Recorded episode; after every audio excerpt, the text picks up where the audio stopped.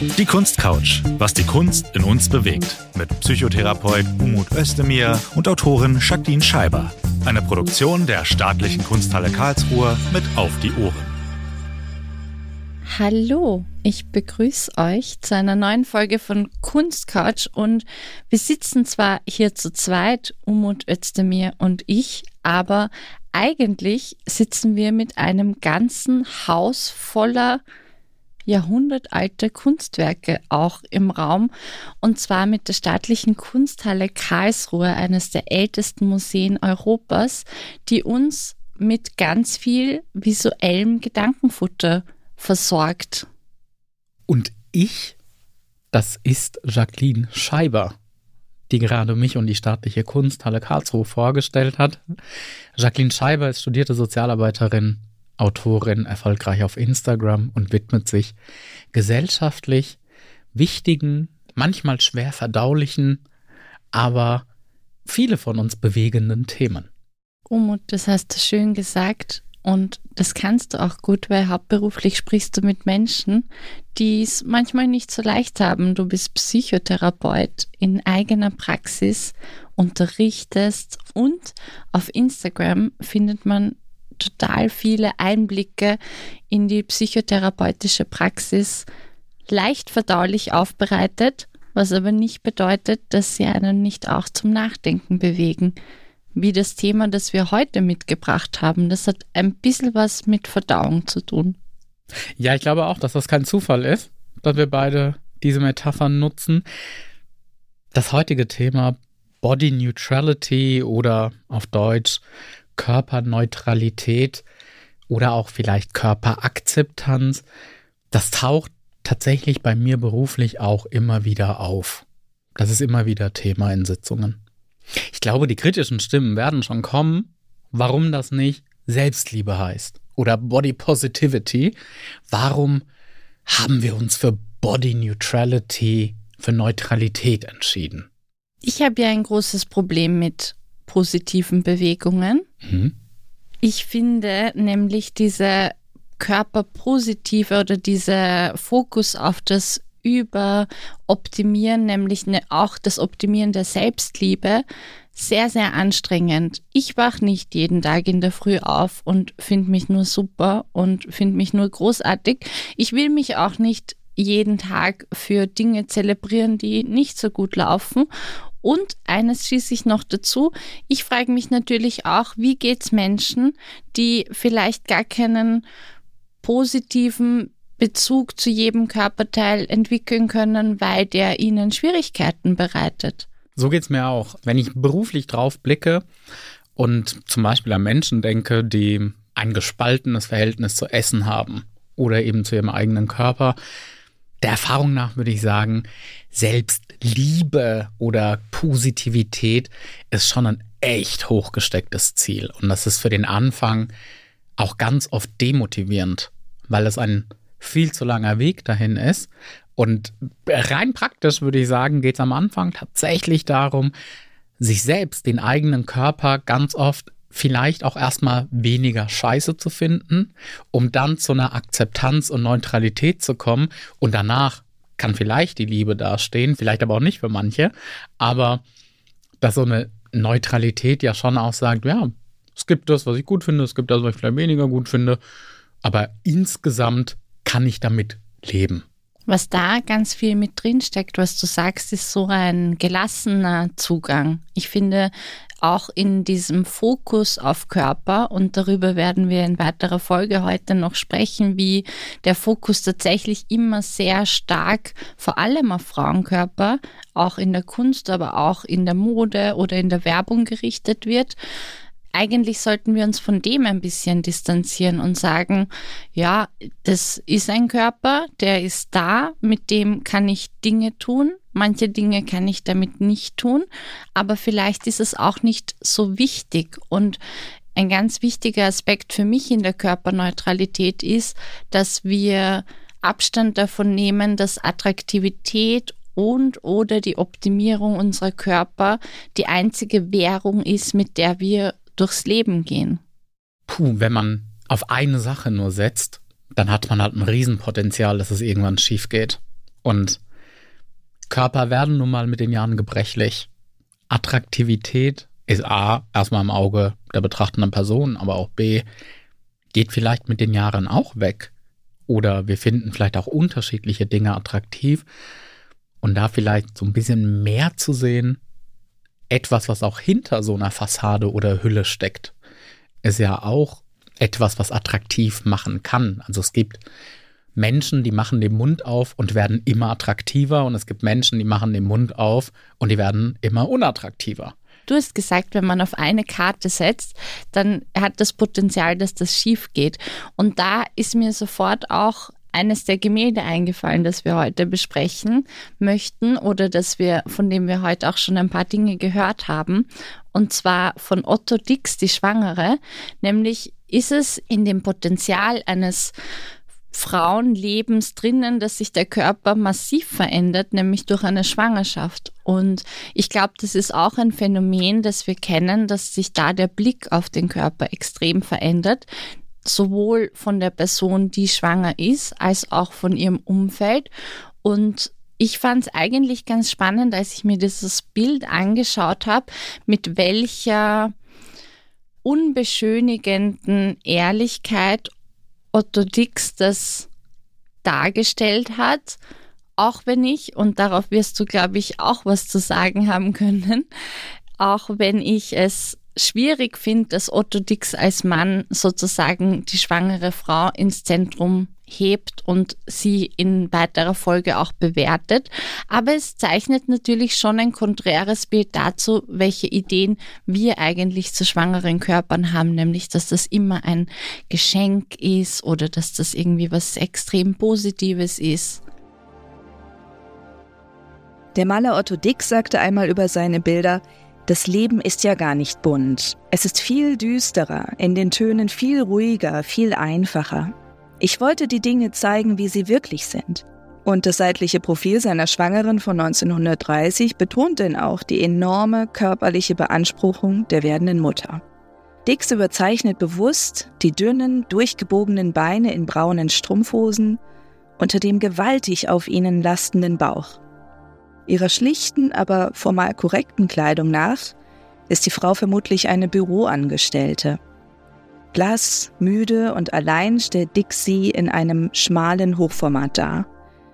Damit zitiert er die langen Seitentafeln von mittelalterlichen Flügelaltären, die typischerweise Heiligendarstellungen oder auch Szenen aus dem Leben der Mutter Gottes vorbehalten waren. Auch die altmeisterliche Ausführung des Gemäldes und das Blau des Hintergrunds erinnern an feierliche Madonnendarstellungen.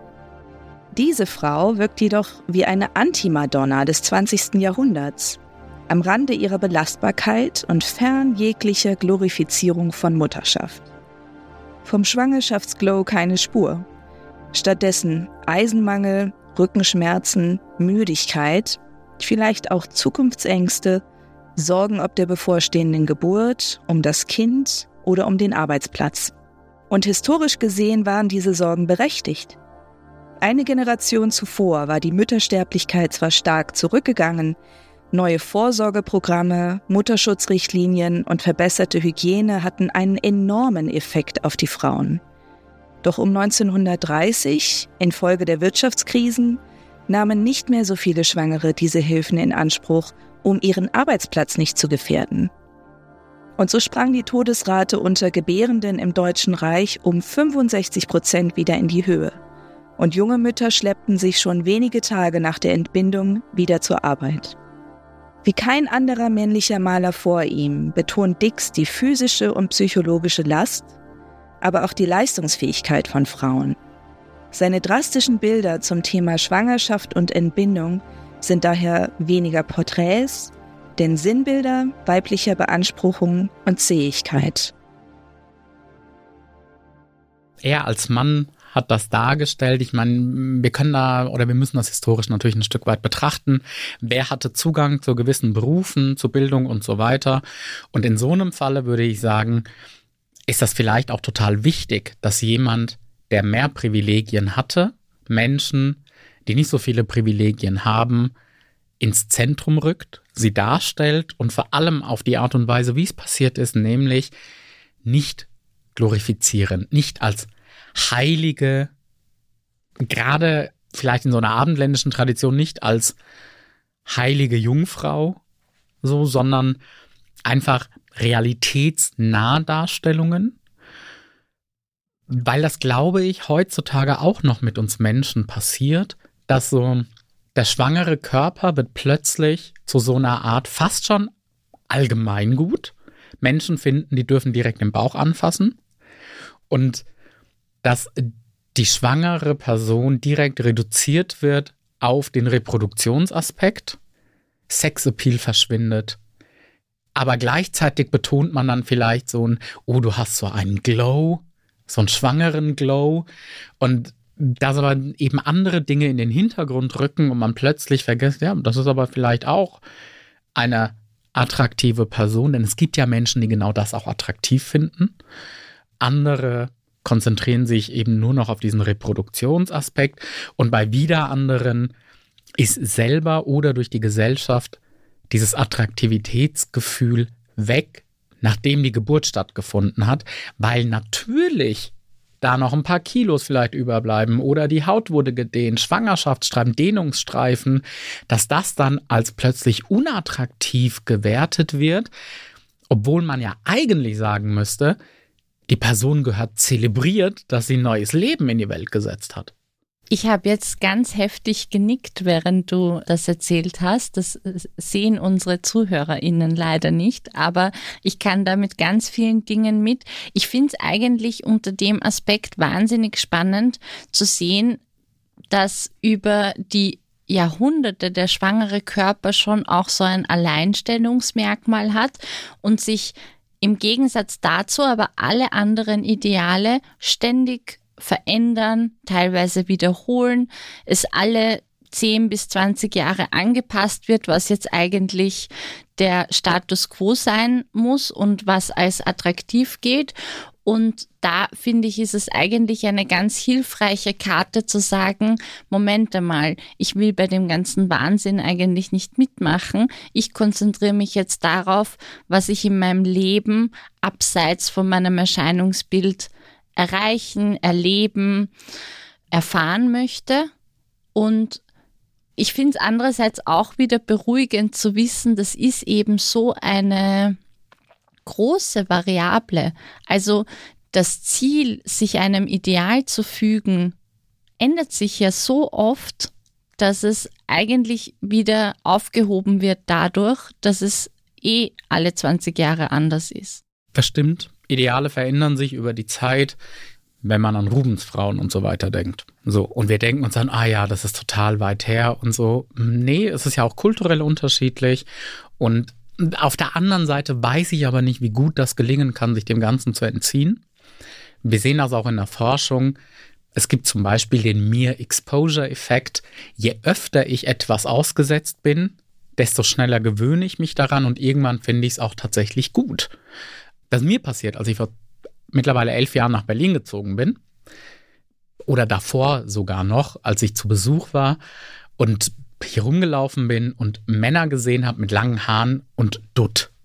Und ich, der aus Unterfranken kommt, habe die gesehen, habe mir so gedacht, hä, warum tragt ihr einen Dutt? Das ist ja etwas, was ich bis dahin eher mit Frauen assoziiert habe. Und nach ein paar Tagen Berlin, das weiß ich noch ganz genau, habe ich einen Mann mit langen Haaren, offenen langen Haaren in der U-Bahn gesehen und mein erster Gedanke war, warum trägst du kein Dutt? weil ich das einfach dann so oft gesehen hatte. Also es ist auch Attraktivität ist etwas, woran wir uns ja gewöhnen, was gilt als schön und was sich über die Zeit dann verändern kann oder eben auch in gewissen Ländern oder Kulturräumen oder auch Sozialschichten, Umgebungen gelten gewisse Dinge als attraktiv, die woanders nicht attraktiv sind und ja, also man sagt ja auch im Allgemeinen, glaube ich, in der Mode, alle 20 bis 30 Jahre wiederholt sich etwas. Und deswegen ist es, glaube ich, so wichtig, dass wir unsere Sehgewohnheiten breiter aufstellen.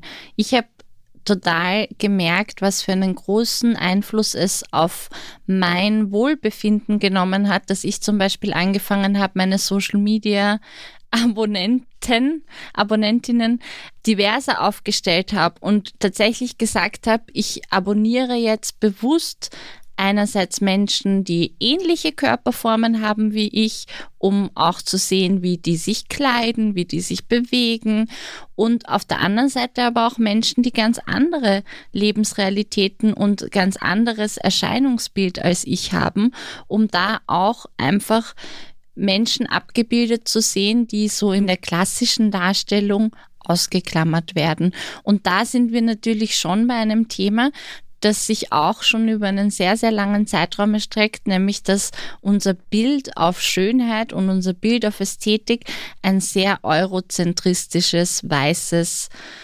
hochstilisiertes Bild ist. Du hast jetzt öfter schon gesagt, es hängt auch immer wieder von unterschiedlichen Kulturen und Kulturkreisen ab, was als schön gilt. Aber insgesamt, glaube ich, kann man global schon sehen, dass dieser Trend oder diese Sehnsucht danach auch natürlich kolonialgeschichtlich ein sehr weißes, eurozentristisches Bild ist. Absolut. Ähm, wenn dem nicht so wäre, dann würden in gewissen Märkten diese ganzen Hautbleaching-Produkte und so ja gar nicht so viel Umsatz generieren. Also dass weiße Haut als erstrebenswert und schön gilt. Spannenderweise hat sich da aber auch in Europa ein Wandel ergeben. Der hat stattgefunden. Mittlerweile gilt ja dann doch eher gebräunte Haut, also eher sonnengebräunte Haut. Nicht von Geburt an dunklere Haut, sondern sonnengebräunte Haut als schön, weil damit Freizeit, Urlaub und so assoziiert wird. Ich kann mir was leisten, ich kann mir Urlaub, Strand, Sonne leisten und dafür aber in anderen Ländern eben diese Hautbleaching-Produkte als super gelten. Und da sind wir bei genau diesem Ding, ne, dass wir so eine Darstellung haben und dass uns medial immer wieder so gezeigt wird, dass dem so sei. Das sehen wir auch bei gewissen religiösen Darstellungen. Also Jesus war nicht so weiß und blond, wie er ganz oft dargestellt wird, sehr wahrscheinlich, wenn er existiert hat. Also, dass sich auch der Hautton oder die Wahrnehmung von Hautton verändert hat, finde ich total spannend, dass du das aufgreifst, weil für mich war zum Beispiel gebräunte Haut immer etwas, von dem ich mich total entfernen wollte. Warum? Ich bin in einem Arbeiterinnenumfeld aufgewachsen. Alle sind ins Solarium gegangen. Oder auch meine Mama zum Beispiel war lange im Gastgewerbe tätig. Und ich sehe diese ledergebräunte Haut vor mir von den Menschen, die in meiner Umgebung waren. Und das war etwas, von dem ich mich abgrenzen wollte und von dem ich mich klar sozusagen distanzieren wollte. Und das war für mich sofort eine Abwertung drinnen und habe dann auch irgendwie angefangen, als ich mich in weiterer Folge so ein bisschen im Jugendalter dem Barock und so hingegeben habe, habe ich das total übertrieben und habe dann auch geglaubt, ich muss jetzt meine noble Blässe immer bewahren. Das sehe ich jetzt natürlich anders, aber ich finde es spannend, dass wir einfach auch aufgrund unterschiedlicher Klassen, jetzt ziehen wir noch einen weiteren Aspekt hinein, es wird heute kompliziert, auch aufgrund der Klasse Bewertungen vornehmen. Was du sagst, ist ja ganz oft so für viele Menschen, diese auch Wahrnehmung, ne, wer draußen auf dem Feld arbeitet, landwirtschaftlich ist halt eher gebräunt.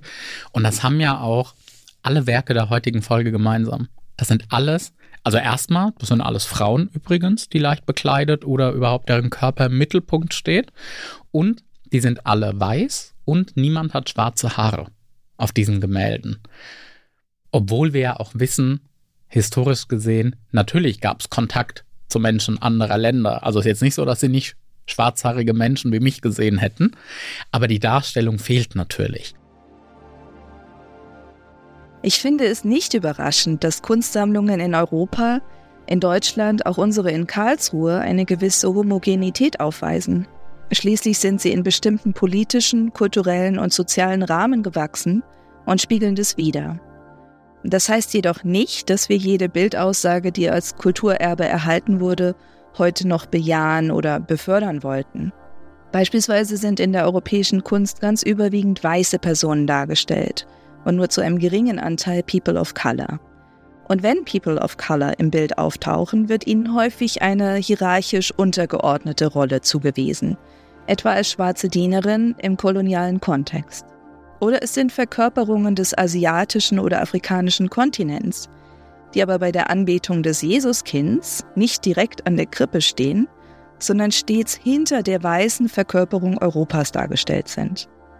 Solche Bilder transportieren eine historische Perspektive, eine Weltordnung, bei der das weiße christliche Europa im Zentrum steht und somit die vermeintliche Norm bildet, und die Kulturen der Welt nur in ihrem Bezug zu dieser europäischen Norm eine Rolle spielen und nicht aus sich heraus zu verstehen sind. Das heißt, strukturell erlangen People of Color in der europäischen Kunst, historisch betrachtet, nicht dieselbe Autonomie, Würde oder auch Komplexität. Diese Form der mehr oder minder bewussten Diskriminierung ist natürlich ein Problem. Und das erfordert gerade heute eine erhöhte Sensibilisierung von Museumsleuten etwa im Sinne der Critical Whiteness, um überhaupt ein Verständnis für andere Perspektiven zu entwickeln. Nehmen wir eine junge Frau, deren Familie vor zwei Generationen aus Vietnam oder aus der Türkei nach Deutschland migriert ist. Diskriminierung kennt sie mit Sicherheit aus ihrem Alltag. Vielleicht hat sie gerade deshalb die Erwartung an ein staatliches Museum, dass sich hier die Differenzerfahrung nicht fortsetzt, sie nicht als fremd ethnisiert wird, nicht zurückgeworfen wird. Zu Recht. Deswegen müssen wir uns hinterfragen, gehen wir mit rassistischen Stereotypen in der Kunst konsequent kritisch um? Verwenden wir dafür eine sensible Sprache? Wo sind unsere blinden Flecken in der Sammlung? Stimmen die Kriterien beim Ankauf neuer Werke? Kurzum, werden People of Color im Museumskontext respektvoll behandelt und sind sie auf allen Ebenen willkommen? Um das zu erreichen, müssen wir also einiges hinterfragen, was viel leichter gesagt als getan ist. Es haben sich aber schon viele Museen auf den Weg gemacht, auch mit Unterstützung aus jenen Communities, die besonders von Ausgrenzung betroffen sind. Und dieser Austausch im Prozess ist natürlich enorm hilfreich und wichtig. Das ist eine sehr eurozentrische Sichtweise, das stimmt, aber wir sehen, dass die Körper anders sind als das, was ab und zu immer mal wieder als sehr, sehr schön gilt oder als ideal in Anführungszeichen gewertet wird. Ich muss da immer nämlich als krassen Gegensatz an den Heroinschick der 90er, 1990er denken. Diese extrem dünnen Models, um jetzt nicht abgemagert zu sagen, aber echt extrem dünnen Models. Und was sich ja dann auch wiederholt hat Jahre später, wenn wir an Menschen denken wie Victoria Beckham, die ja dann auch so abfällig Lollipop-Frauen genannt wurden, weil die so dünn war, dass ihr Kopf verhältnismäßig zum Körper viel zu groß gewirkt hat. Und deswegen wurden die dann Lollipop-Frauen genannt. Nicole Ritchie, Paris Hilton. Das war ja alles damals so das, was auch medial präsentiert wurde. Dem haben ganz viele Menschen nachgeeifert.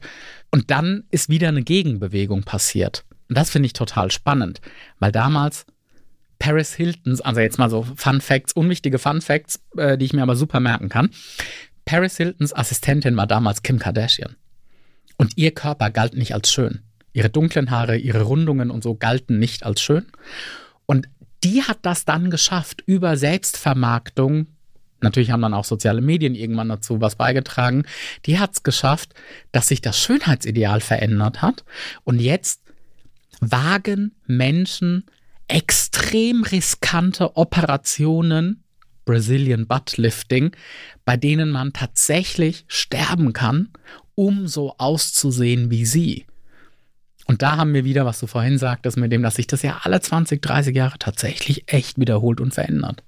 Und das, was viele dieser Bilder an Körpern gemein haben, finde ich, oder das ist jetzt das Erste, was mir einfällt dazu, wie gesundheitsschädigend das ist. Also sowohl einerseits zu sagen, ich hungere mich so runter, dass ich in eine Size Zero Jean hineinpasse und am besten habe ich das schärfste, die schärfste Kinnlinie und herausstehende Schlüsselbeine. Das hat mich in meiner Jugend total geprägt, dass jeder mit den herausstehenden Schlüsselbeinen posiert hat Und auf der anderen Seite dann so eine, ich finde ja auch die Proportionen haben sich zwar sehr verändert und es ist jetzt gilt als attraktiv, einen großen Hintern zu haben, aber rund um die Hüfte muss es ja trotzdem auch relativ dünn sein.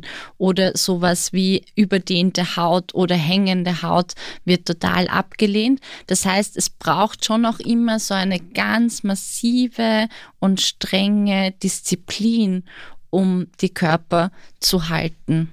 Absolut. Man darf nicht essen, was man möchte. Man muss einfach in eine gewisse Schublade reinpassen.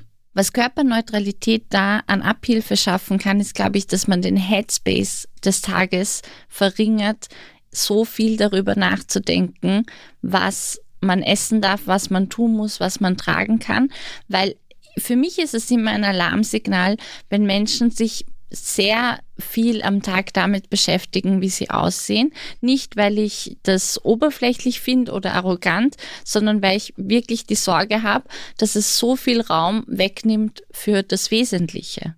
Was ist denn wesentlicher? Also im, das ist natürlich jetzt auch wieder eine krasse Bewertung meinerseits, aber ich finde wesentlicher, als mich darüber zu verständigen, wie ich auszusehen habe, zum Beispiel welche Gespräche ich führe oder welchen Tätigkeiten ich nachgehe, wofür ich eine Leidenschaft habe, was mich antreibt, was mir Freude bereitet. Ich möchte, wenn ich lache, nicht drüber nachdenken, wie ich dabei aussehe. Ich möchte auch, wenn ich intim mit jemandem bin, nicht drüber nachdenken, wie ich dabei aussehe. Da sind wir ja auch bei so einem ganz schambehafteten Thema. Du kannst, glaube ich, durch die Bank junge Menschen Anfang 20 bis Ende 20 fragen und ich erfinde jetzt einen Prozentanteil, aber ich glaube, dass ein sehr, sehr hoher Prozentanteil sagen wird, ich schäme mich, wenn ich mich vor jemandem ausziehe. Und das, und das ist aber spannend, das hängt eigentlich nicht davon ab, wie normschön sie sind oder nicht, sondern einfach auch diese Scham davor, es könnte möglicherweise so sein, dass irgendwas an meinem Körper nicht stimmt und die Person das abstoßend findet. Also es sind ja ganz oft so multifaktorielle Dinge. Wir haben einerseits als Gesellschaft, das würde ich so als Beobachtung hinstellen wollen, ein Stück weit Distanz zum wenig bekleideten oder nackten menschlichen Körper geschaffen, sodass wir keine realistischen Vergleiche mehr anstellen können.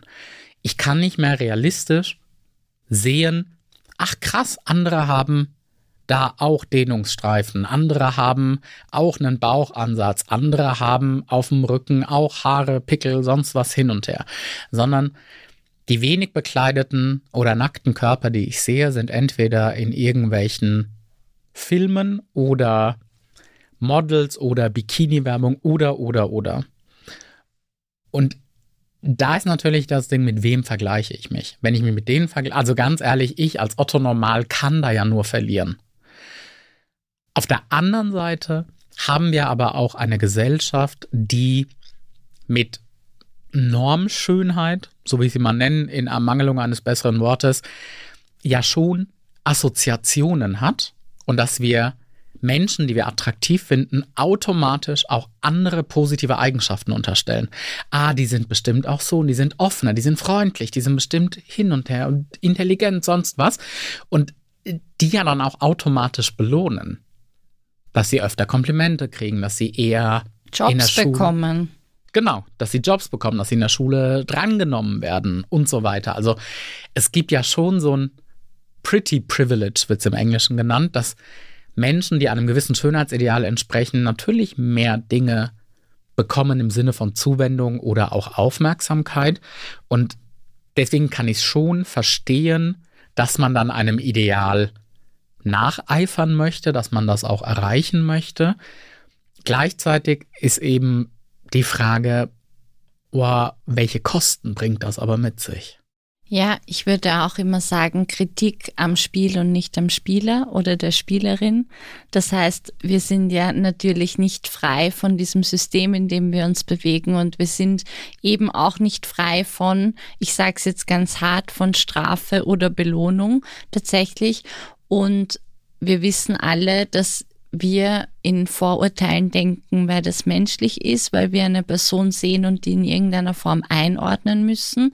Das machen wir sicher zu einem Grad aufgrund unserer Erfahrungen, aber zu einem ganz anderen Grad auch darüber, welche Assoziationen wir mit dem Erscheinungsbild haben.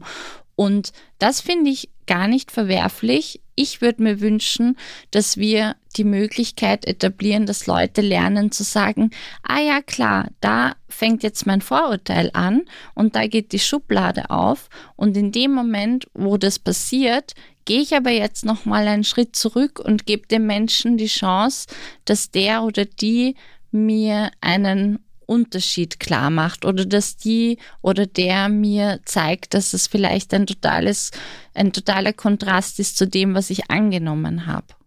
Manche Menschen sind dazu gar nicht bereit. Manchmal ist es vielleicht auch nicht der richtige Moment oder ich habe nicht die Zeit dafür.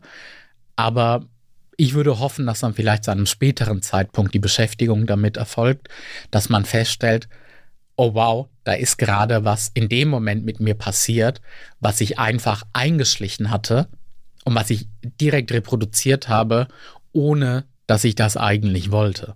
Da muss ich dir jetzt widersprechen, mhm. lieber Umut.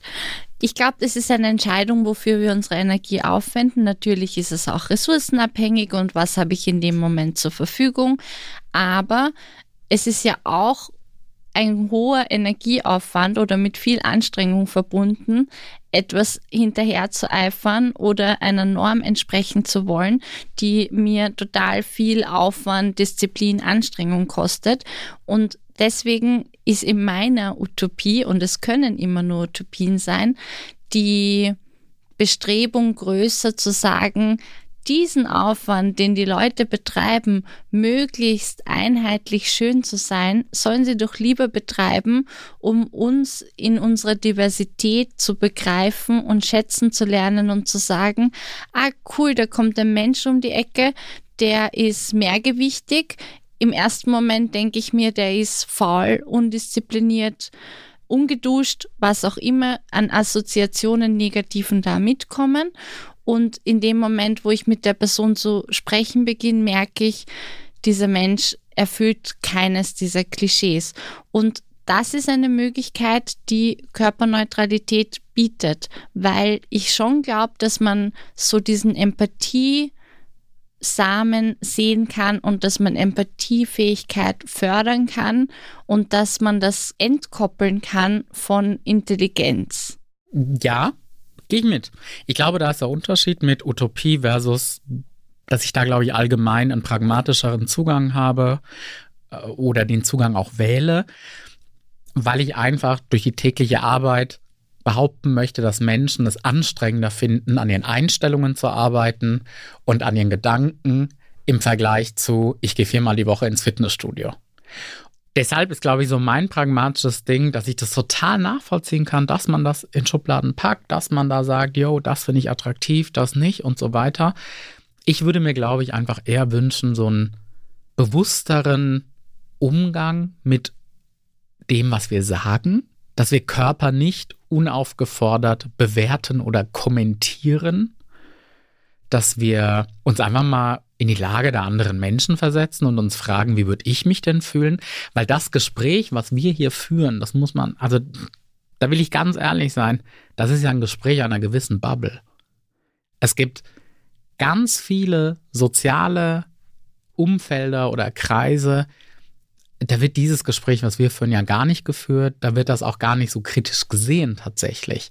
Und das meine ich mit, ich weiß nicht, wie realistisch das ist, dass Menschen sich dann wirklich hinterfragen. Da ist es völlig normal, oh, was ich am See oder im Schwimmbad teilweise für Sprüche höre anderen Menschen gegenüber. Äh, schiebt den Wal mal zurück ins Meer, wo man sich echt so denkt, äh, habt ihr irgendwie, habt ihr den Schlag nicht mehr gehört oder was? Und das birgt ja eine totale Chance, dass wir die Ressourcen, den Headspace, den Raum und diese wunderschöne Symbiose mit der Kunsthalle Karlsruhe haben, diese Räume zu eröffnen und das zu diskutieren, weil ich mir natürlich schon vorstelle, so wie wir jetzt hier sitzen, in ein paar Wochen irgendeine Person in ihrem Lautsprecher oder Kopfhörern eine Straße lang läuft und uns dabei zuhört, was wir hier reden, und dann geht sie vielleicht vom Fitnessstudio nach Hause, setzt sich mit ein paar WG-KollegInnen zusammen und sagt, ich habe diesen spannenden Podcast heute gehört. Und dann ist es ein Schneeballeffekt. Das ist meine Traumvorstellung davon, was Leute aus diesem Gespräch auch mitnehmen können. Und der Schneeballeffekt wäre dann was genau? Dass sie sich Gedanken darüber machen, was wir uns hier ausmalen, was ein Beitrag zu einer besseren Gesellschaft sein könnte. Und was passiert dann als Konsequenz? Dann verändert sich die Welt und sie ist gerettet. Ich frage mich, ob das einfach ganz viel Mut auf individueller Ebene braucht. Und ob da nicht gerade Menschen mit einer sehr hohen Reichweite, Hollywood-Promis oder so, dass die vielleicht so eine gewisse Vorbildfunktion haben und dann auch da sich irgendwie positionieren könnten. Ich denke spontan an Alicia Keys, die einfach ohne Make-up mittlerweile auftritt, wenn die vor der Kamera, also ja, die wird wahrscheinlich ein bisschen gepudert sein, dass sie jetzt nicht so glänzt, aber ich habe die seit Jahren nicht mehr mit irgendwie Lidschatten, sonst was hin und her Concealer oder sonst was gesehen. Und dass es einerseits das braucht und andererseits eben auch dann oh, vor allem diese ReporterInnen dann auch nicht mehr diese unterschiedlichen Fragen Männern und Frauen gegenüberstellen. Der Klassiker ist ja bei irgendwelchen Filmpromos und so weiter, dass dann die Schauspielerinnen gefragt werden, hm, wie haben sie es geschafft, so viel abzunehmen, hm, wie haben sie es geschafft, so das zu machen. Und die Männer ganz andere Sachen, inhaltliche Sachen gefragt werden. Aber auch gleichzeitig, dass wir eine gewisse Sensibilität entwickeln für Sexismus und sagen, hier, das sollte man so nicht mehr kommentieren und so, aber den weitertragen, wenn es um männliche Körper geht. Und da das Objektifizieren völlig in Ordnung finden und uns keine Gedanken machen, hm, könnte das vielleicht mit denen auch was machen. Zuallererst muss ich noch einen roten Faden mitnehmen, den du mir da so schön aufgebreitet hast. Du hast nämlich von Hollywood-SchauspielerInnen oder auch von Personen mit großem Einfluss gesprochen. Und das ist, glaube ich, ein ganz wichtiger Aspekt, dass Schönheit und Schönheitsnormen und wie Körper auszusehen haben, eigentlich von jeher von Menschen bestimmt wurden, die Geld hatten und dass das sehr stark gekoppelt mit Reichtum oder Wohlstand ist und wir das ja auch so ein bisschen jetzt in der Sammlung sehen, dass wer wurde gemalt, wer hat Bilder in Auftrag gegeben, wer wurde abgebildet. Das waren die Menschen, die sozusagen in irgendeiner Form auch die Möglichkeiten und die Ressourcen, damals mit Geburtsrecht und heute ist es ja auch nicht mehr so unterschiedlich, aber es sind auf jeden Fall Menschen, die ähm, mehrheitlich auch mehr Zugang zu diesen normerhaltenden Bildern haben. Und das finde ich schon spannend, weil das ist so ein Aspekt, der uns gar nicht so bewusst ist, wenn wir Dingen hinterherjagen, dass wir oftmals gar nicht die Möglichkeiten haben, diese zu erreichen. Unterschreibe ich. Ich habe das Bild von Lukas Kranach vor mir, das Urteil des Paares, und das schaue ich mir gerade an und das Erste, das mir auffällt, ist einerseits, dass da drei sehr kindlich wirkende junge Frauen drauf sind, entkleidet, beziehungsweise nur mit einem Tuch und ansonsten zwei Männer und noch ein bisschen anderer Schnickstack, der da passiert. Das kann man sich dann genauer anschauen.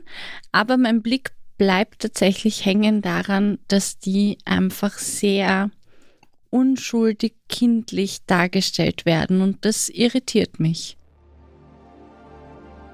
Unter den rund zwölf Versionen, die Lukas Kranach vom Urteil des Paares zwischen 1512 und 1550 anfertigte, ist die Karlsruher Fassung von 1530 die kleinste, die durch ihre Feinheit und ihren Detailreichtum auffällt.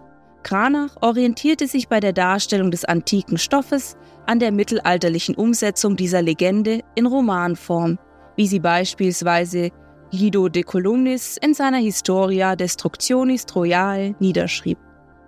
Auf einer Lichtung, die einer Bühne gleicht und von felsiger Landschaft umgeben ist, sitzt der träumende Paris.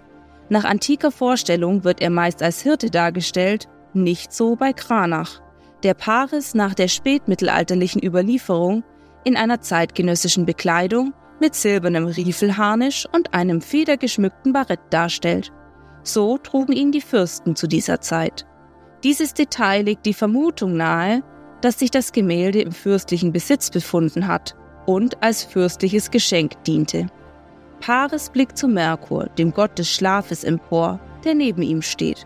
Merkur tritt in prachtvoller goldener Rüstung auf und hält in seiner linken Hand eine Kristallkugel, den Zankapfel der Eris. Merkur übermittelt Paris den Auftrag der olympischen Götter, wonach er entscheiden soll, welche der drei Göttinnen die schönste sei. Alle drei stehen lediglich mit einem feinen, durchscheinenden Schleier bedeckt in naiver Anmut nebeneinander. Sie haben sich mit Goldgeschmeide und reichem Kopfschmuck geziert. Um Paris für sich zu gewinnen, versucht jede ihn zu bestechen. Juno verspricht Macht, Minerva Weisheit und Venus sagt ihm Liebe zu. Paris wird sich für Venus entscheiden, die ihm Helena zusichert.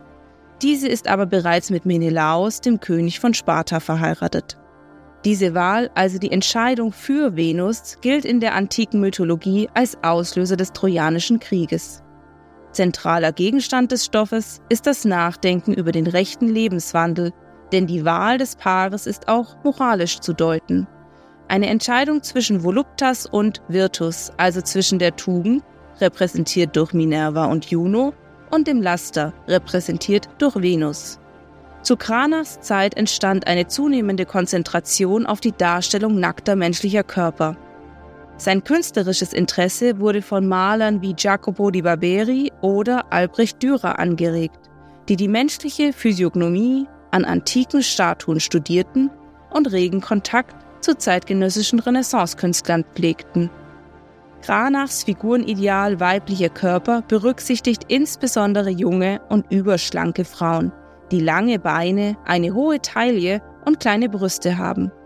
Er greift bei diesen Darstellungen auf das nachwirkende Schönheitsideal der Spätgotik zurück und verbindet es mit den Vorstellungen der Antike und der Renaissance. Also mit so einem medizinischen Blick würde ich sagen, die sind so Spätpubertierende oder sehr frühe junge Erwachsene und frage mich einfach, ob das so ein Fruchtbarkeitsding, so ein, ne, die sind vielleicht auch so ein bisschen in der Blüte ihres Lebens, die können schwanger werden. Das wird als attraktiv empfunden. Ja, und da hast du jetzt einen ganz wichtigen Aspekt angesprochen, nämlich welche Rolle nicht nur der Körper nicht nur die Kleidung, die Klasse oder auch die Kultur spielt, sondern das Alter, das vor allem bei Frauen ein Thema ist, nämlich dass Frauen ab einem gewissen Alter ihre Attraktivität fast automatisch abgeben müssen, weil sie auch nicht mehr repräsentiert werden. Also man weiß ja, dass Frauen ab 40 eigentlich nur mehr in sehr bestimmten Rollen heutzutage gezeigt werden, dass sozusagen es eigentlich nur eine ganz kurze Zeitspanne im Leben einer Frau gibt, wo sie weder zu jung noch zu alt für etwas ist. Und ich finde, da laufen bei mir sofort die Gedankenketten los und ich denke mir so, Wahnsinn, wir schauen uns ein Bild an, das vor 500 Jahren gemalt wurde und es zeigt eigentlich auf dem Punkt genau Dynamiken, die wir, wenn wir ein Modemagazin aufschlagen, genauso vorfinden würden. Absolut. Die Göttinnen sind ja so als ewig jung dargestellt, diese ewige Jugend.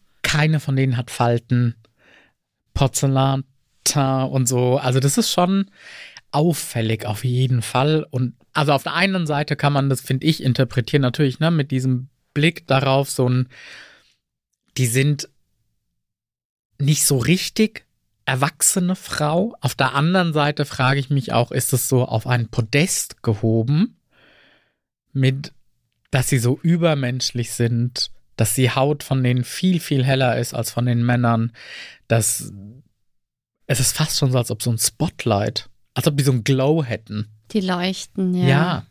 Und also es zieht auf jeden Fall, wenn ich so drauf schaue, bei mir zumindest, den Blick direkt dahin. Und das meine ich vielleicht auch mit so auf dem Podest gehoben. Da so ein, hier, schaut mal dahin, schaut mal, wie toll die sind. Und alles drumherum ist eher so ein bisschen fast schon dunkler, unwichtiger. Wer hat eigentlich entschieden, dass das erstrebenswert ist. Weil ich finde, wir haben in unserem Gespräch heute sehr viele Punkte berührt, von denen wir gemerkt haben, okay, Schönheit ist vielschichtig, Ästhetik ist vielschichtig. Es gibt unterschiedliche Faktoren, die einwirken auf unsere Wahrnehmung und darauf, was wir auch als schön empfinden. Und gleichzeitig ist der kleinste gemeinsame Nenner dann doch eine 500 Jahre alte Idee von den jungen Frauen. Wobei eben ich es ganz spannend finde, weil sie muten durch die kleinen Brüste, finde ich, auch so ein bisschen Androgynität an.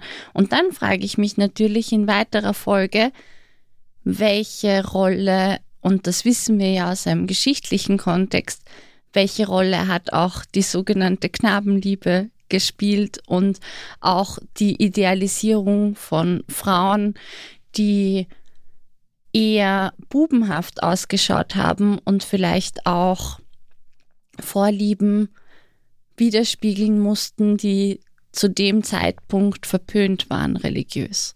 Total spannend und ich glaube, das ist der Aspekt von Kunst, dass wir alle was anderes sehen. Die Assoziation habe ich nicht. Marie Benoit hat ein Selbstbildnis im 18. Jahrhundert gezeichnet. Und das ist eigentlich was sehr Ungewöhnliches, dass die sich so frei und selbstbewusst gezeigt hat. Im Gegensatz zu anderen Kunstwerken aus dieser Zeit und anderen Darstellungen von Frauen aus dieser Zeit. Und ein bisschen mit so einer In-Your-Face-Mentalität, wortwörtlich, mhm. weil sie starrt uns ins Gesicht und sie sagt nicht nur Hallo, hier bin ich, sondern sie sagt vor allem auch Hallo, das kann ich. Und was sie kann, ist malen. Und sie zeigt so ihren Beruf. Und ich finde, das ist so ein schöner Ansatz davon, was mein Body Neutrality Ansatz beinhaltet, nämlich einen verstärkten Fokus auf die Fähigkeiten zu legen und auf das, was für Möglichkeiten ich habe statt darauf, was mir immer fehlt. Die Künstlerin Marie Guillemine Benoit zeigt sich auf ihrem Selbstbildnis von 1786 malend vor einer Staffelei. Sie hält Pinsel und Palette in den Händen.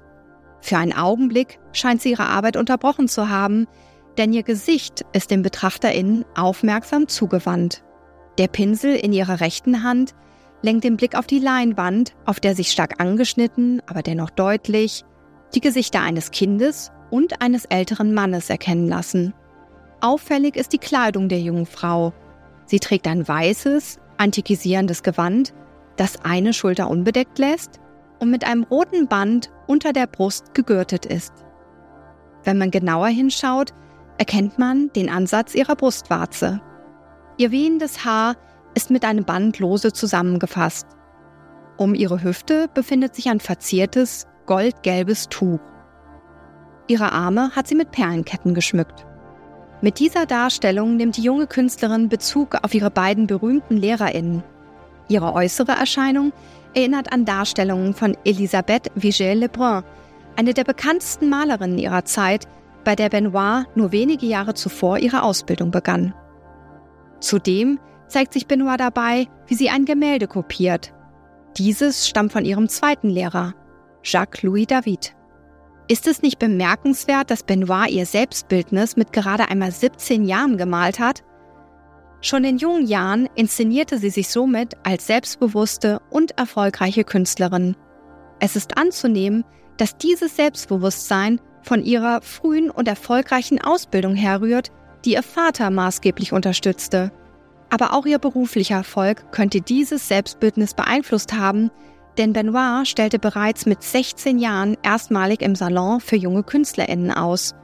Und dies war nur der Anfang ihrer erfolgreichen Karriere, die aber auf Bitten ihres Mannes leider ein vorzeitiges Ende fand. Ich finde Benoits Selbstbildnis fast schon feministisch. Wir streichen das fast. Ich finde es feministisch. Denn genau dieses In Your Face, hier bin ich. Also auf mich wirkt das einfach so ein, okay, ihr alle wollt mich anschauen, ihr wollt mich objektifizieren und bevor ihr das machen könnt, denn wir reden zu dem Zeitpunkt ja von einer 17-jährigen jungen Frau, Ende des 18. Jahrhunderts, die sich dann quasi hinstellt und sagt, ich zeige mich euch schon so, bevor ihr irgendwas mit mir machen könnt, entscheide ich für mich, dass ich so gesehen werden möchte und mit dem historischen Halbwissen, das ich habe, Ende 18. Jahrhundert mit so einer entblößten Schulter und so. Also, das war ja für damals bestimmt richtig krass progressiv. Die eine Brust ist ja auch halb entblößt. Wir sehen zwar keine Nippel, es war halt wohl wie heute auf Social Media auch. Frauennippel gehen nicht. Aber das, was gesehen wird, ist ja schon einiges. Und dass man da dann so ein. Also ja, für mich kommt es sehr selbstbewusst, sehr mutig rüber dass sie dann zeigt so, hey, das bin ich, das ist mein Körper und das ist das, was ich mache. Ich muss, auch wenn der Vergleich vielleicht hinkt, aber ich muss ihn ziehen, weil er sich mir so aufdrängt. Das ist so ein bisschen, das, was du gerade gesagt hast, ist so ein bisschen meine Idee auch von selbstbestimmten SexarbeiterInnen. Zu sagen, mein Körper ist zu einem gewissen Grad mein Beruf, und auch mein Berufswerkzeug. Ich nehme mir die Freiheit und das Selbstbewusstsein zu bestimmen, wie ich ihn einsetze, was ich damit mache und ich befreie ihn dadurch auch von der Macht, die andere auf ihn haben. Und natürlich, also ich will das überhaupt nicht kleinreden oder verschweigen, wie viele problematische Ebenen dieses Berufsfeld, das ich gerade angesprochen habe, haben kann.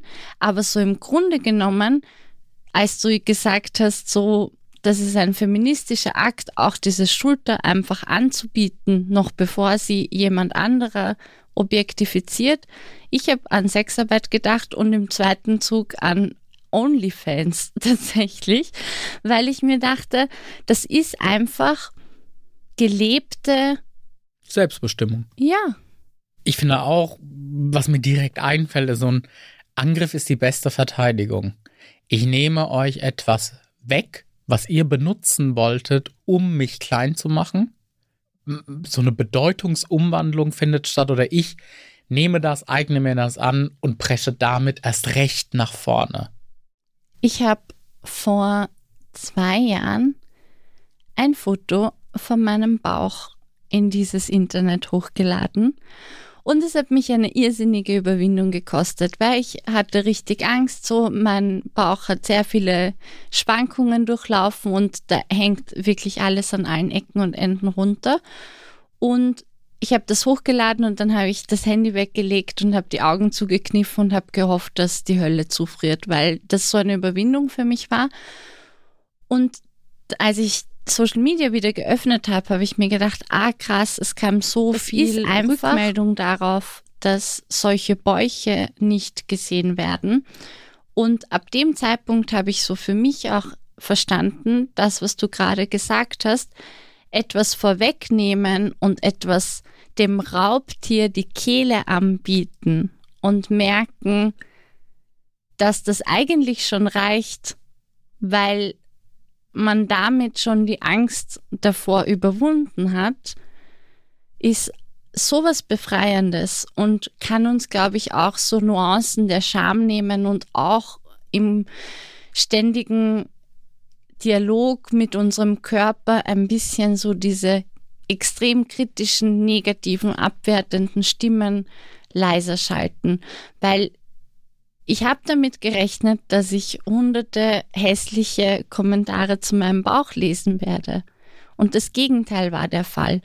Und ein bisschen so wie Marie Benoit sich zeigt, denke ich mir so, ja, du hast vielleicht auch etwas damit riskiert, aber du hast damit, dass du es jemandem vorweggenommen hast, den Mut vorgeschossen und dir dadurch Gelassenheit, Freiheit und Selbstbestimmung geschaffen. Danke erstmal für die Offenheit, für deine Offenheit. Absolut, was du sagst, erinnert mich an so, man sagt in der Verhaltenstherapie in Anlehnung an Philosophie des antiken Griechenlands, die Menschen haben nicht Angst vor den Dingen selbst, sondern vor ihrer Vorstellung der Dinge. Dass man das vom geistigen Auge als viel, viel schlimmer sich ausmalt. Ich meine, das wird ja auch für Marie Benoit damals Ende 18. Jahrhundert, ich sag's nochmal, nicht leicht gewesen sein, als 17-Jährige sich so zu malen. Ich will nicht wissen, was die Eltern dazu gesagt haben, was so das Umfeld, es war bestimmt nicht schicklich. Also denke ich zumindest als Laie, dass es nicht schicklich war, sich so zu zeigen. Und dass es schon ein Riesenschritt nach vorne war und sie wird sich genauso Gedanken gemacht haben, was, wie werden andere reagieren? Was werden die dazu sagen? Und ich kann eigentlich für Benoit nur hoffen und für dich freut es mich total, dass es nicht so schlimm geworden ist wie ausgemalt, sondern dass das dazu geführt hat, dass man feststellt oder dass du festgestellt hast, hey cool, es gibt Leute, die das befürworten, die hinter mir stehen oder die vielleicht sogar mir Mut zusprechen dafür, dass ich das gemacht habe. Fällt mir ein Zitat ein, das ich ganz schön finde. Es ist auf Englisch, aber ich werde es frei übersetzen von Ian Thomas. Und der sagt, jedes Mal, wenn du einen Raum betrittst und Angst hast, dass die Menschen über dich urteilen, erinnere dich daran, dass da drin Menschen sitzen, die dasselbe denken, wenn du reinkommst und Angst haben, dass du über sie urteilst. Und es ist vielleicht ein bisschen so, am Ende des Tages laufen wir durch Räume und hoffen, dass die anderen Stimmen nicht zu kritisch sind, nicht zu streng sind, nicht zu herablassend sind. Und du hast heute schon gesagt, so man ist einfach zu anderen oft großzügiger und sanfter als zu sich selbst. Und vielleicht können wir ab und zu versuchen, uns in diese anderen hineinzuversetzen um auch lieber zu uns zu sein. Und dennoch wissen wir nicht, ob die sich anders gemalt hat, als sie in Wahrheit aussah. Also heutzutage packe ich vielleicht einen Filter über irgendwelche Fotos und damals, also ne, auch Kana und so weiter, Benoit, dass sie alle, wenn die Körper dargestellt haben und Menschen dargestellt haben, ob die das nicht auch ein Stück weit beschönigt haben, vermutlich ist jetzt meine Laienvermutung, muss ich ehrlich zugeben.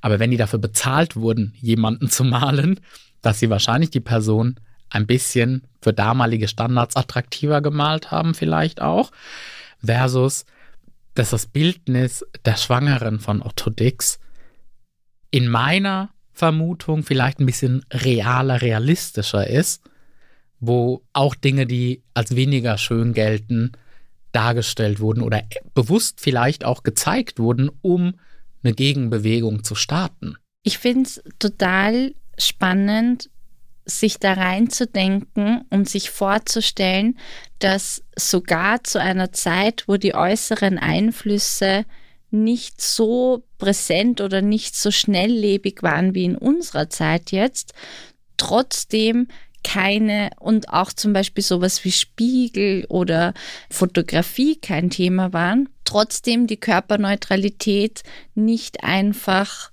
natürlich geherrscht hat, sondern dass selbst in diesen Zeiten dieser Optimierungsgedanke da war, nämlich auch in den Zwischenschritten, in der Darstellung, in der Mode.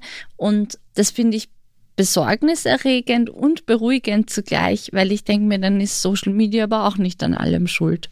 Ja, vielleicht war das schon immer da, dass Menschen nach etwas gestrebt haben, dass wir das in verschiedenen Kunstwerken sehen können, was war damals en vogue, was war das, wonach wir streben sollten, dass gewisse Aspekte mehr betont wurden, andere wurden weniger betont oder versucht zu kaschieren.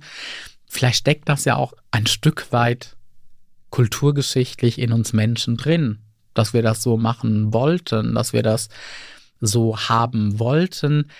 weil das vielleicht ja auch evolutionär natürlich eine Rolle spielt, dass jahrelang eine breite Hüfte, ein gewölbter Bauch, so wie bei Kranach, einfach attraktiv galten, weil sie bei CIS-Frauen zumindest auf vielleicht Fertilität und dass sie schwanger werden kann und auch konnte in der Vergangenheit hindeuten, ah, da wird eine Familie entstehen und dass das damals wichtiger war und heute sind halt vielleicht andere Dinge wichtig, weil wir uns auch eventuell technologisch ein Stück weit wegentwickelt haben im Sinne von, es ist auch anders möglich, schwanger zu werden und so weiter. Also vielleicht äh, steckt da auch durchaus ganz viel Bio und Evolution drin, in dem, was wir da sehen auf solchen Gemälden.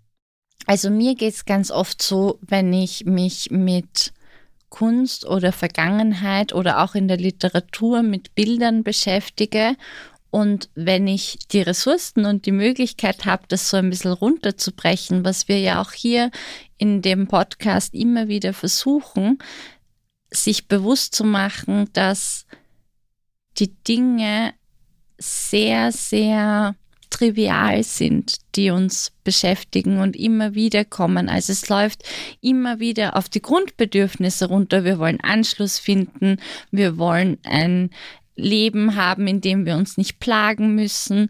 Wir möchten gelobt werden, wir möchten Zuspruch bekommen, wir möchten Liebe erfahren, wir möchten Anerkennung bekommen und im Verlauf, den uns auch so Dinge wie Kunst, Kultur, Literatur aufzeigen, sieht man, dass eigentlich ständig nur ein bisschen an den Reglern geschraubt wird und dass eigentlich nur die unterschiedlichen Aspekte mit den gegenwärtigen Themen ausgetauscht werden.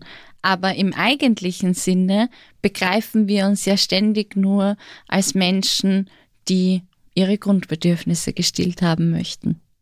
Ja, würde ich tatsächlich unterschreiben, dass es einfach um Zugehörigkeit geht, nicht ausgeschlossen werden, dass aber Schönheitsideale, vielleicht auch Attraktivität, was mit Selbstwert zu tun haben, was natürlich auch ein Bedürfnis ist. Keiner von uns hat Lust, dass der weniger wird oder uns genommen wird. Und dass das vielleicht eben auch für manche eine Möglichkeit ist oder für viele von uns, dass natürlich Komplimente anderer und gewisse Blicke, dass jemand mit uns flirtet, dass wir im Zentrum der Aufmerksamkeit stehen und Selbstwert gibt und Wer aber in diesem Zentrum steht, das entscheidet die Gesellschaft an verschiedenen Zeitpunkten unterschiedlich. Ich handhabe es ja ein bisschen so, dass mir total bewusst ist, dass Körperneutralität, und das haben wir heute ja auch schon ganz oft festgestellt, eine holprige Praxis hat. Also es ist nicht jeden Tag zu jedem Zeitpunkt umsetzbar. Und deswegen habe ich für mich irgendwie so den Weg gefunden, dass ich mir immer denke, wenn ich in, mich in Frage stelle oder wenn ein Schamgefühl aufkommt oder wenn ich mich in irgendeiner Form nicht richtig fühle, weil ich mich mit anderen vergleiche, versuche ich daran zu denken, dass eben die Größe der Geschichte zeigt, wie variabel es ist. Und zweitens, dass ich mich immer wieder versuche, an diese Gelassenheit zu erinnern und zu sagen, ah, all diese Zugehörigkeitsgefühle, Liebe, Attraktivität können auch oder mehrheitlich eigentlich durch andere Dinge erfüllt werden, als nur dadurch, dass ich möglichst attraktiv ausschaue. Aber ist das Aussehen nicht Teil davon? Zu einem gewissen Teil, aber ich glaube, der ist wirklich minimal im Vergleich zu allen anderen. Wir haben, du hast heute auch schon so ein bisschen über Bio-Evolution gesprochen. Also wenn wir es ganz runterbrechen, dann geht es darum, ob, wir, ob man sich riechen kann oder nicht. Mhm. Aber, und das kann ich aber nicht beeinflussen. Also ich kann mir ein Parfum drauf tun, aber. Da gebe ich dir recht. Wenn wir mal ein Gedankenexperiment machen, wenn wir in einer Bar sind und wir möchten jemanden ansprechen, dann geht es ja auch erstmal nur nach Aussehen weil wir gewisse Dinge damit assoziieren. Ich weiß ja gar nicht, wie die Person von dem Charakter her ist, aber ich entscheide mich nur aufgrund des Aussehens dazu, jemanden anzusprechen oder nicht.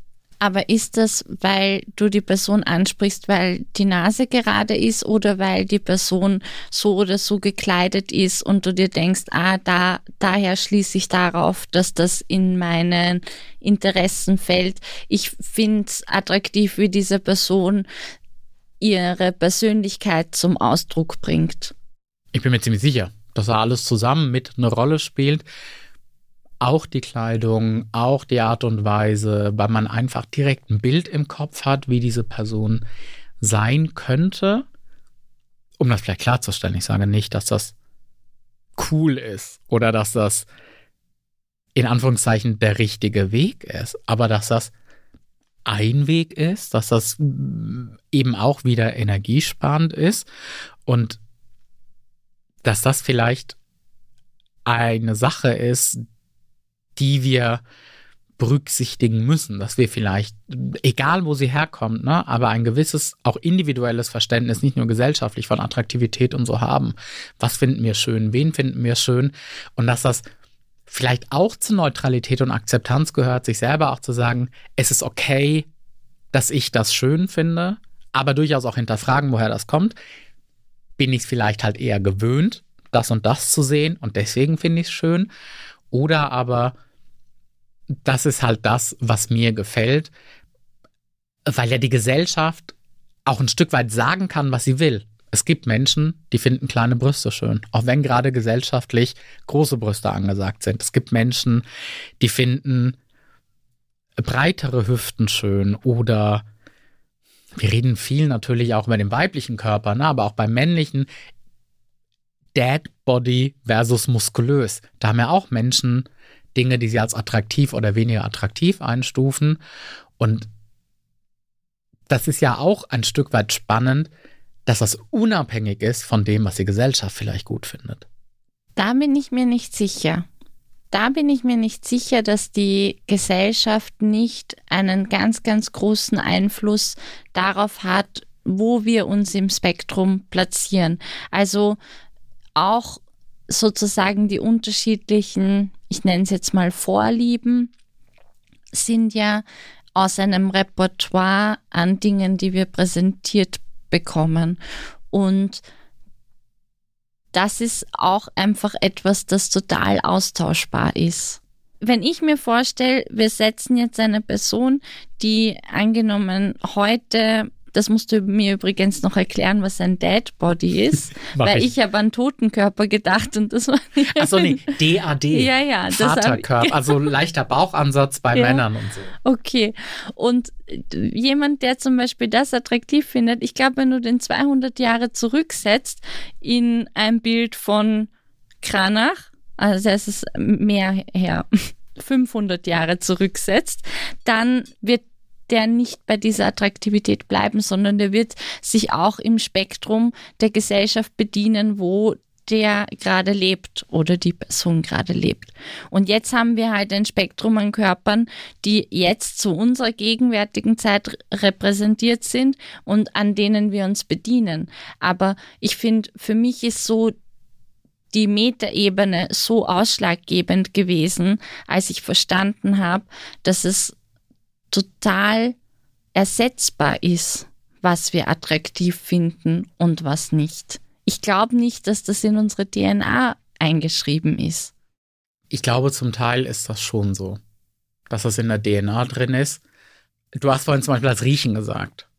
Es gibt ein ganz berühmtes Experiment von Klaus Wedekind, der hat Frauen an weißen T-Shirts riechen lassen, die vorher von Männern getragen wurden und hat bei den Männern und von den Frauen DNA-Proben entnommen und es ist rausgekommen, dass die Frauen diejenigen T-Shirts als gut riechend eingestuft haben und auch gesagt haben, oh, die Person würde ich gerne kennenlernen, deren Immunsystemgene komplementär waren zu den eigenen.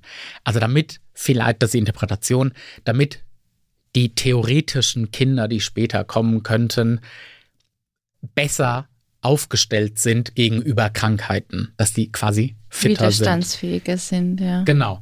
Und ich glaube schon, dass das ein Stück weit in der DNA mit drin ist, weil ich sagen würde, wenn das nur sozial anerzogen wäre, warum sollte dann auch nicht Geschlecht oder so sozial anerzogen sein, wen oder was ich attraktiv oder begehrenswert finde. Deswegen, also das Paradigma in der Psychologie, das wir momentan haben, ist einfach ein biopsychosoziales. Manche würden sagen, damit macht man sich ganz einfach. Ich würde sagen, das ist total genial, weil das alles mit einschließt. Es hat eine biologische, es hat eine psychische und es hat eine soziale Komponente. Und ich glaube, die wirken alle zusammen. Und egal ob damals auf Gemälden oder heute auf irgendwelchen Fotos oder in den Medien, ich glaube, dass die soziale Umgebung natürlich einen Einfluss darauf hat, was man als attraktiv bewertet. Einfach, wie oft sehe ich das? Wie sehr wird mir das vorgelebt? Und auf der anderen Seite, dass es aber auch durchaus evolutionäre Dinge geben könnte in uns, zu denen wir uns automatisch ein bisschen mehr hingezogen fühlen als zu anderen. Und der Bogen, den wir brauchen, damit wir uns ein bisschen freier und gelassener in unserer Attraktivität uns selbst und anderen gegenüber bewegen können, ist, glaube ich, vielleicht sogar mehr noch der Abstand zum eigenen Erscheinungsbild und das so auch ein bisschen als Spielwiese zu betrachten. Ich finde eigentlich ist das eine schöne Schlussmetapher, sich vorzustellen, dass Marie Benoit das sprichwörtlich die Leinwand selbst in die Hand genommen hat und gesagt hat, passt auf, Leideln, ich gestalte jetzt, wie ich ausschaue und vielleicht hat sie überhaupt nicht so ausgesehen, aber sie hat selbstbestimmt ihr Bild geprägt, erschaffen und das ist etwas, das ich für mich auch so handhaben möchte. Ich möchte die Malerin meines Erscheinungsbildes sein. Ich bin die Erschafferin meines Porträts, aber genauso in der Realität wie auch zum Beispiel auf Social-Media-Plattformen. Das ist eine sehr schöne Metapher. Öffnet aber natürlich auch Tür und Tor dafür, irgendwelche Filter anzuwenden. Wenn ich die Malerin, der Maler meines Selbst bin und meiner Darstellung, dass ich irgendwelche Filter und so weiter anwende. Also ich glaube, ein bisschen weniger selbstkritisch sein täte uns allen gut, weil wir ganz oft auf andere Menschen wohlwollender blicken als auf uns selbst. Denn egal wie ich etwas an meinem Körper finde, ich kann denken, dass ich die hässlichsten Knie auf der Welt habe oder so, aber mein Gegenüber kann die wunderschön finden. Und da sind, glaube ich, zentrale Dinge drin. Punkt eins, eine andere Person kann Dinge schön finden, die ich vielleicht gar nicht cool an mir finde. Und Punkt zwei, dass wenn ich mit meinen Freundinnen nicht so umgehen würde, warum gehe ich dann eigentlich mit mir selber so um? Und dass man das vielleicht verändern könnte. Selbsthass ist halt auch was, was gut für den Kapitalismus ist. Das stimmt. Das ist ein riesiger Markt und Selbstliebe ist dann halt vielleicht eben dieser andere Pol und der Abstand dazwischen ist zu groß und diese Körperneutralität oder Akzeptanz ist vielleicht ein guter Mittelweg, um mit sich selber okayer und mehr im Reinen zu sein. Das hast du schön gesagt. Um und mein Kopf ist voller Körper, nackter hauptsächlich, über die ich mir gerade Gedanken mache und die ich mir vorstelle. Das war auf so vielen Ebenen eine lange Reise, nicht nur in der Zeit, finde ich, sondern auch, wir sind hier so ein bisschen durch die Epochen geritten hm. in einem Schnelldurchlauf. Aber bei mir wird auf jeden Fall hängen bleiben, dass ich mir denke, vor uns haben es andere auch schon nicht besser gewusst. Haben sie wahrscheinlich nicht. Und ich habe die ganze Zeit im Kopf mit, das wiederholt sich eh alle 20, 30 Jahre. Und hatte vorhin so den Gedanken, ach krass, dann werde ich ja im Laufe meines Lebens vermutlich zwei, drei Schönheitsideale mitkriegen. Und wenn ich jedem irgendwie hinterherrennen würde, also irgendwie kann das ja nicht funktionieren. Deswegen machen wir es nicht. Ja, ich fand es gerade so echt spontan, so ein bisschen so schade um die Lebenszeit die ich dann dafür oder die wir dafür aufwenden, diesem Ideal hinterher zu rennen, könnte ich die nicht besser nutzen? Das ist sehr wertend, ich weiß, aber besser im Sinne von, die vielleicht mit Menschen verbringen, die mir wichtig sind und Momente genießen, statt super fies zu mir und anderen zu sein. Und wenn ihr jetzt die Kopfhörer abnehmt, schnappt euch den nächsten Menschen, den ihr gern habt und sagt ihm oder ihr, was ihr schön an ihm oder ihr findet. Und es darf nichts mit dem Aussehen zu tun haben. Liebe Jacqueline, ich finde es schön, wie reflektiert du bist und wie du in Metaphern sprichst, als würdest du auf Leinwand malen. Perfekter Abschluss. Vielen Dank. Das war die Kunstcouch, was die Kunst in uns bewegt, mit Psychotherapeut Umut Özdemir und Autorin Jacqueline Scheiber. Eine Produktion der Staatlichen Kunsthalle Karlsruhe mit Auf die Ohren. Abonniert unseren Podcast und folgt der Kunsthalle bei Instagram. Habt ihr Themenwünsche? Dann schreibt sie uns via Direct Message oder per Mail an digital.kunsthalle-karlsruhe.de.